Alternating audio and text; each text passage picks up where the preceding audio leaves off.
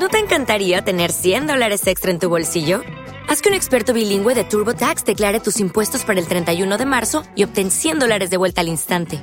Porque no importa cuáles hayan sido tus logros del año pasado, TurboTax hace que cuenten. Obtén 100 dólares de vuelta y tus impuestos con 100% de precisión. Solo con Intuit TurboTax. Debes declarar para el 31 de marzo. Crédito solo aplicable al costo de la presentación federal con TurboTax Full Service. Oferta sujeta a cambios o cancelación en cualquier momento. Eu y. Eu significa en griego bien, buen y morir. El buen morir, la eutanasia. Hablamos en estos días de eutanasia. Eutanasia como un concepto genérico, como un concepto que viene a ser dejar que las personas que estén enfermas puedan morir dignamente. La cuestión es si en realidad existe un derecho reconocido jurídicamente a morir dignamente. Lo que es evidente es que morir no es un derecho, morir es ley de vida. Y morir dignamente es una cuestión que es controvertida, porque pensar no solamente significa morir dignamente o vivir dignamente, y qué es la dignidad, es algo que es cultural. Y por eso, probablemente, hay dificultades en poder identificar este derecho como un derecho, como un derecho que sea internacional y reconocido por todos los países. Como tal, no existe. Soy Josep Ruach, abogado, colegiado ICAP 21814. En este canal de YouTube quiero compartir contigo mi experiencia para que de algún modo te sea útil en la vida. También espero aprender de tus comentarios. Te invito a que te unas a mí en la búsqueda de la verdad, aunque sea subjetiva, cada semana en Ruach Legal TV. Unos pocos países del mundo han regulado la eutanasia, otros pocos la han despenalizado. Ahora Portugal y España están en proceso. Han aprobado una propuesta. En Portugal se está votando en el Parlamento cinco propuestas de ley sobre la eutanasia. En España hay una proposición de ley. ¿Qué significa una proposición de ley en vez de un proyecto de ley? Técnicamente hay diferencias. Cuando se hace un proyecto de ley, el proyecto requiere de informes técnicos, requiere de estadísticas, requiere de toda una serie de material preparatorio que no es necesaria en una proposición de ley. Probablemente para facilitar la tramitación se está haciendo mediante una proposición de ley. Es la tercera vez. Y nos vamos a fijar en el preámbulo. Todas las leyes inicialmente tienen un preámbulo, una motivación, un porqué. Y lo que dice esta ley es que de lo que se trata es de la creación de un nuevo derecho individual, como es la eutanasia en cierto modo está reconociendo que es un derecho que no existía en nuestro ordenamiento jurídico, que no existe anteriormente. Es un derecho que nuestra Constitución tampoco contempla. Nuestra Constitución contempla el derecho a la vida, contempla la protección a la vida, especialmente. Y hay interpretaciones que pueden decir que también es un derecho a vivir dignamente y si no a morir. Pero, ¿qué es lo que dice el Tribunal Europeo? La ley en su preámbulo cita de una forma textual a un país, a Suiza, y a un caso, el caso Gross versus Suiza, alguien que quería aplicarse la eutanasia. Y la sentencia del 14 de mayo de 2013, que a la que se refiere el preámbulo, dice que no es comprensible que un país que ha despenalizado la eutanasia no lo tenga regulado. Veremos después que es una regulación especial, no es exactamente así. Pero lo que os decía al principio, ¿existe un derecho a morir dignamente a la eutanasia reconocido como derecho humano, como derecho fundamental? ¿Qué es lo que ha dicho el Tribunal de los Derechos Humanos? ¿Existe en los convenios de derechos humanos internacionales? Vamos a fijarnos en un caso. Un caso que fue resuelto el 20 de abril de 2002 por el Tribunal Europeo de Derechos Humanos, al que también apela la proposición de ley. Se trataba de un caso, como conocido, de Diane Pretty. Diane Pretty tenía 43 años de edad, era tetrapléjica. Y lo que tenía una enfermedad neurodegenerativa que no era curable. Y lo que pretendía era que a su esposo, Brian, no le persiguieran y no fuera castigado por ayudarla a morir.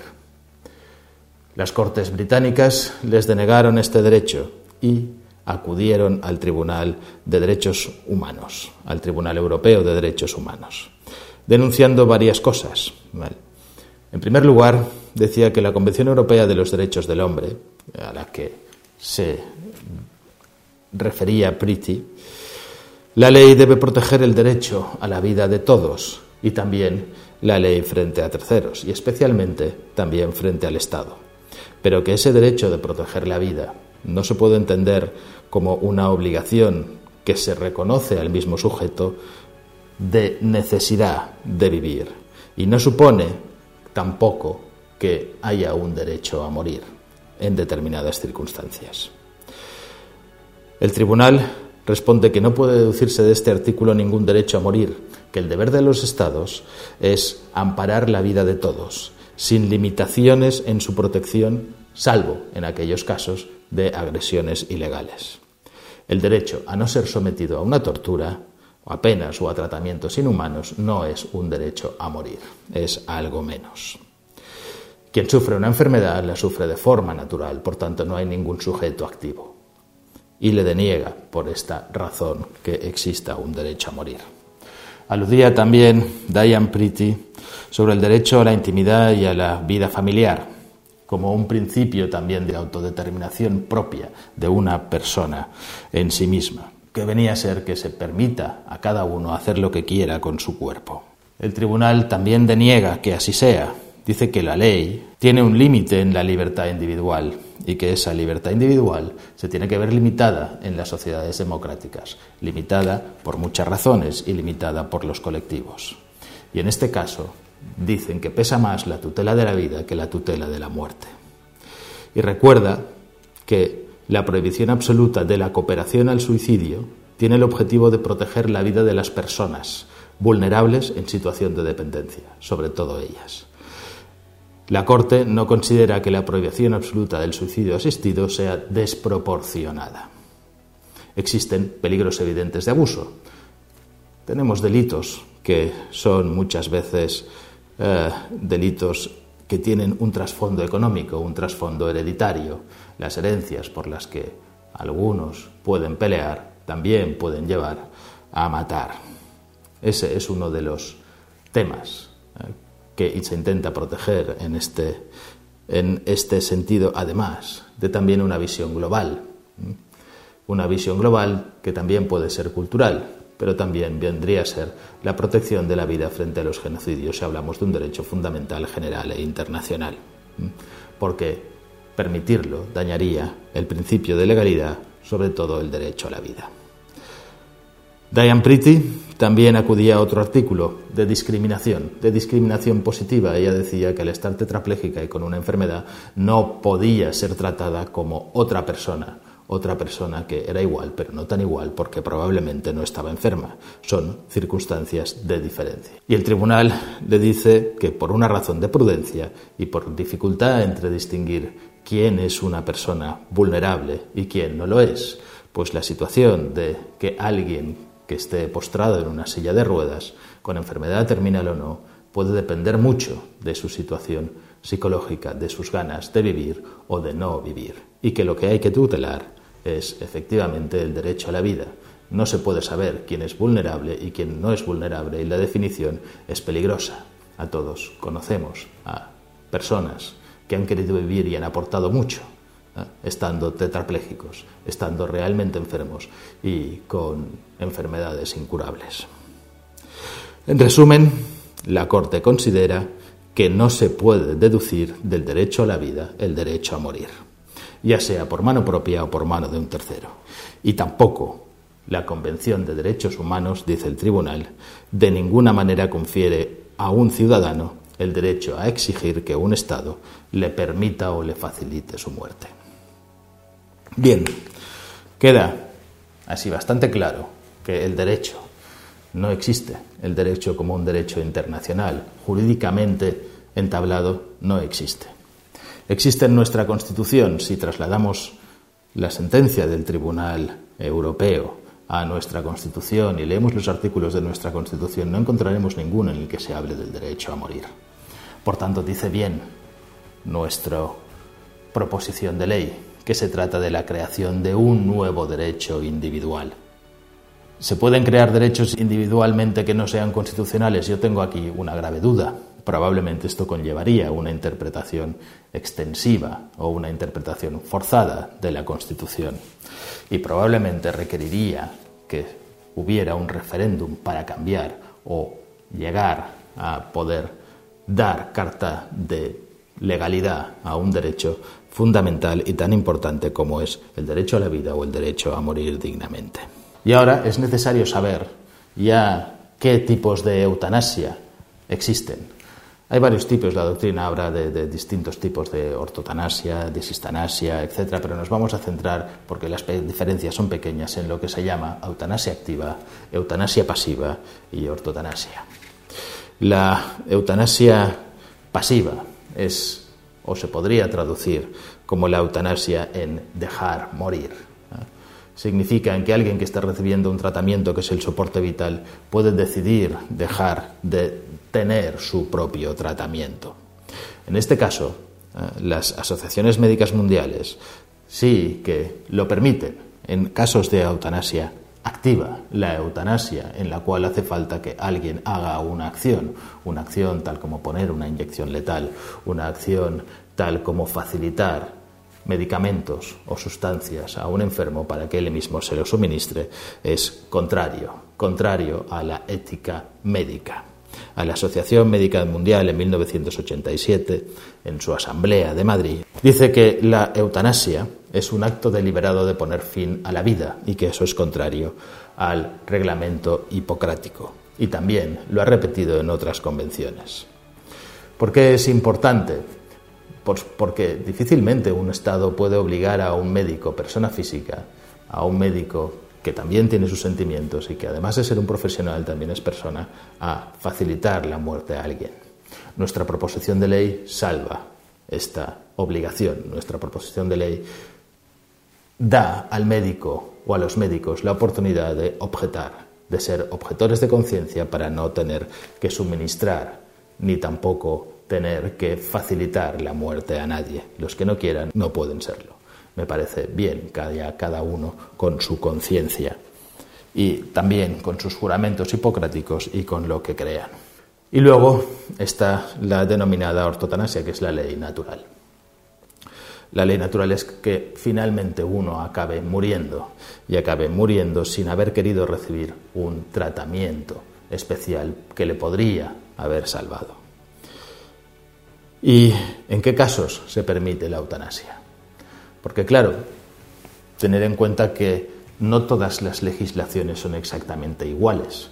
Algunas solo permiten la eutanasia activa, otras solo permiten la eutanasia pasiva y otros solo permiten o despenalizan el suicidio asistido, el suicidio en el cual alguien ayuda a alguien a morir como suicidio. Los ejemplos que encontramos son ejemplos que intentan consagrar el derecho a la vida, la protección de la vida, con el derecho a morir dignamente, pero con cortapisas por los peligros que esto puede conllevar.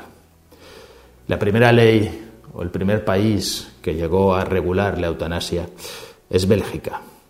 Pero en Bélgica no existe un derecho total a la eutanasia de los pacientes, sino que es necesario que tenga un sufrimiento insoportable, que haya expresado repetidamente su voluntad de morir, y entonces el médico el médico que le lleve tiene que hacer una valoración sobre esa voluntad de morir, pedir la opinión a un compañero que esté de acuerdo e informar eh, a una comisión que estará formada por cinco miembros, miembros juristas, miembros de ética, miembros que valoran si efectivamente ese consentimiento es válido y si cumple los requisitos del sufrimiento insoportable y estricto que debe de tener para poder pedir su derecho a morir y se puede acudir al Ministerio Fiscal para la Protección de la Vida. Los médicos que no respeten este protocolo y que no lo lleven al dedillo pueden ser condenados con penas de hasta 12 años. Por tanto, no es tan sencillo. La ley belga instaura este proceso y es una de las primeras. Es necesario que sea un enfermo incurable, aunque no esté en fase terminal ¿eh? y que su enfermedad acabe siendo mortal. No es una eutanasia libre, porque alguien que simplemente esté postrado en una silla de ruedas no va a morir de estar postrado en una silla de ruedas, no va a morir de estar tetrapléjico o parapléjico. Se trata de dar garantías a que no se pueda poner fin a la vida de cualquier forma y de salvaguardar, más o menos, la libertad del afectado y sobre todo no de los intereses de quienes le rodean a lo que nos referíamos antes. La ley belga tiene en cuenta lo que decía el Tribunal de los Derechos Humanos, de que se pueda inducir a alguien a la muerte porque sea un mayor y porque se quiera su herencia. En Europa la eutanasia también está regulada en Holanda. La ley holandesa considera la intervención directa del médico para causar la muerte de un paciente que sufre una enfermedad irreversible o que se encuentra en fase terminal y con un padecimiento insoportable. Los requisitos también son estrictos, parecidos a los de la ley belga. La eutanasia, la ayuda, en este caso la asistencia al suicidio, debe ser algo que haya solicitado el paciente de forma reiterada, voluntaria y producto de una reflexión estando bien informado de cuáles son sus perspectivas vitales, de si son intolerables, si va a tener sufrimiento, si no lo va a tener y también tiene la obligación de consultar con un médico, con un compañero. En estos dos casos se admite también que ese sufrimiento no sea solamente físico, sino que sea también psicológico. Y tiene que ser algo que se realice por escrito. Veremos que nuestra proposición de ley también exige que sea por escrito, pero existe un peligro en la proposición de ley, el mismo que se sufre en la ley belga, que esa enfermedad incurable, cuando alguien no puede escribir, no puede dejarlo por escrito, pueda realizarla un adulto que sea designado por el enfermo, por el paciente. Claro, ¿cómo se elige a ese adulto si tampoco puede escribir y la exigencia es que sea por escrito? Es una de las cuestiones que son más difíciles de resolver cuando alguien no está capacitado psíquicamente o incluso físicamente para poder decir, para poder manifestar de una forma libre, claramente libre, su voluntad. Otros países, también sudamericanos, en América Latina, en Argentina, Uruguay y en Brasil, hay una despenalización del suicidio asistido, aunque la ley en sí mismo no lo contempla, no hay una ley que lo regule, pero en determinados estados de los Estados Unidos también es posible. En Colombia existe una ley de la eutanasia, una ley de la eutanasia que surge de la jurisprudencia, de casos determinados individualizados en los cuales los jueces llevan a determinar que esta persona tiene derecho a elegir sobre su propia vida. Es lo que se denomina homicidio por piedad o homicidio piadoso. En Canadá se permite también, existe una ley de la eutanasia, que también parte de resoluciones judiciales que valoran de una forma directa, de una forma estricta cada caso individualizado y que al final acaban creando toda una serie de jurisprudencia y normativa que se tiene que seguir para poderse acceder a la eutanasia. Pero es una ley que solamente permite la eutanasia a los enfermos terminales no a los enfermos que no van a morir por culpa de esa enfermedad. Los enfermos terminales son solamente físicos, no psíquicos. Es también otra de las diferencias. Y Suiza, decíamos que se trata de un supuesto despenalizado, que se permite el suicidio asistido. No es así exactamente, es una laguna penal. El Código Penal suizo dice en el artículo 115 que hay penas de hasta cinco años de cárcel para quienes induzcan o faciliten el suicidio, pero por razones egoístas. Es decir, si alguien facilita el suicidio por razones altruistas, no egoístas, entonces es posible, existe esa laguna y no es un supuesto en el que esté penalizado. De eso se queja el Tribunal de Derechos Humanos de que exista esa laguna y no exista una regulación del qué y el cómo. Y por eso Suiza se ha convertido en uno de los países donde uno puede ir a morir libremente, siempre por motivos altruistas. Da igual, en este caso, que se trate de enfermos terminales, de enfermos no terminales, que la enfermedad sea física, que la enfermedad sea psíquica. Da igual. En estos casos, en Suiza, uno puede decidir sobre sí mismo siempre que nadie se lucre de ninguna de las formas con la muerte de esa persona. En Alemania tampoco existe una regulación específica de la eutanasia, pero sí existe jurisprudencia de casos que se han ido conformando con el tiempo, de casos que individualizadamente se miran y que sí que al final permiten una eutanasia, dijésemos, activa, el suministro de dosis letales para morir a quienes están realmente enfermos y terminales, aunque no exista esa norma.